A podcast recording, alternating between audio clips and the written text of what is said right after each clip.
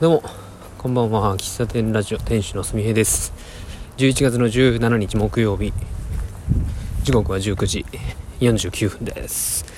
えー、帰宅しております。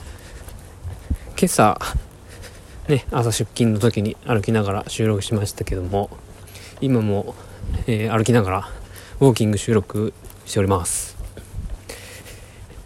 あの、この前、まあ、会社から歩いて、10分ぐらいのところに喫茶店があってでそこ、まあ、2週間に1回ぐらいのペースで、まあ、行くんですよ。そこねあのランチがすごい美味しくって、まあ、日替わりコーヒー付きみたいな感じなんですね。で、まあ、喫茶店まあ本当にメニューは喫茶店なんですけど、まあ、料理がねその日替わり定食が結構凝ってるというかねなんか料理の上手なあのー、店長さんえー、まあ、ママさんみたいな雰囲気の方なんですけども、うん、でそこでね食べた、えー、中華丼がね中華丼？うん中華丼だねあれは。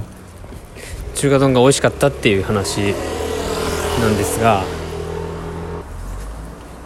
あのそこなんかその時はたまたま、まあ、中華丼だったんですけどまああの生姜焼きとか焼きそばとかカレーとか、まあ、まあ、いわゆる喫茶店で出てきそうなメニューがあるあったりして、まあ、たまたま中華丼だったんです。中華丼サラダ付きみたいな。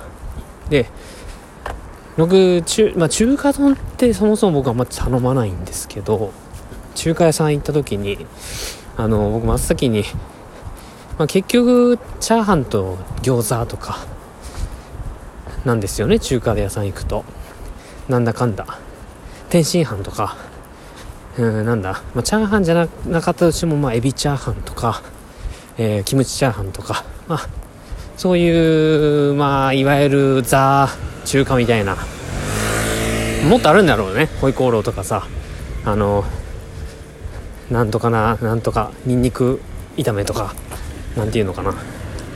そういう八宝菜の炒め物とかなんかありますね。でそういうのいろいろあるんだけど迷った挙句結局チャーハンと餃子を頼むんですよ。で僕の選択肢の中に中華丼っていううん選択肢はないんですよね基本的には、基本的にというかないんですよ。で、まあ、中華丼っていわゆるあれですよ。まあ、天津飯が卵をあれなんて表現してんの？卵卵の上にあんが乗っかかったやつ？白ご飯に卵焼き 卵焼きじゃねえな。うん。なんか出汁の効いた卵となんか甘いタレがかかったやつが天津飯で。中華丼はあの野菜がたくさん入ったやつですね。白菜とかえー、キクラゲとかエビとか、えー、玉ねぎとか人参とかね。そんなんが、えっと、あんにあんで片栗粉のあんであのあんになったやつですよ。でそれまあ、中華丼だからまあ麺麺に麺をね麺で食べれば中華なんていうのかな。麺もあるよね。まあ何の話しよう 何の話してんだ。まあまああの中華屋さん行って中華丼はまあ選択肢の中にほぼほぼないんですけどたまたまその定食がね日替わり定食が中華丼とサラダだったんでまあ頼んだんですよ。頼んだっていうかまあいつも日替わりしか頼まないからね。で頼んできてうんまあ普段食べないけどまあ来た来たから食べたわけですよ。まあ普通にね。そしたら美味しいんですよ。うん。でよくよくその中華丼のねその野菜の構成とかなんかいうのを見たらこれすんげえ野菜食べれるじゃんと思って。美味しいし。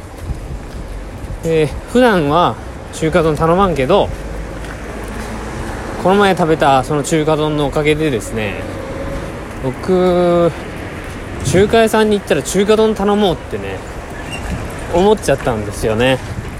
いやこの意識の変化食わず嫌いじゃないけどさなんか結局王道を選んじゃうんですよ。定食屋さんとか喫茶店とか行くとね。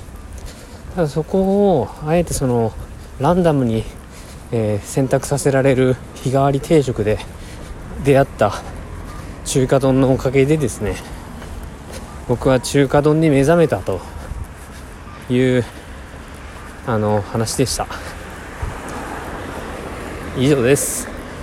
まあそこのお店また次行った時は何が出るか分からんですけどあの牛肉牛牛すじカレーがねそこ美味しかったんですよね。やっぱまあ喫茶店っていうのはそういう料理のね美味しいお店がありがたいですよね。うん。まあそんな話でした。えー、ちょっと歩きながら喋ると結構息切れしますね。はい。じゃあちょっと雑音がもしかしたらかなり入っちゃいたらすいません。はい。じゃあ今日も今日の配信これで終わります。また次回お会いしましょう。ありがとうございました。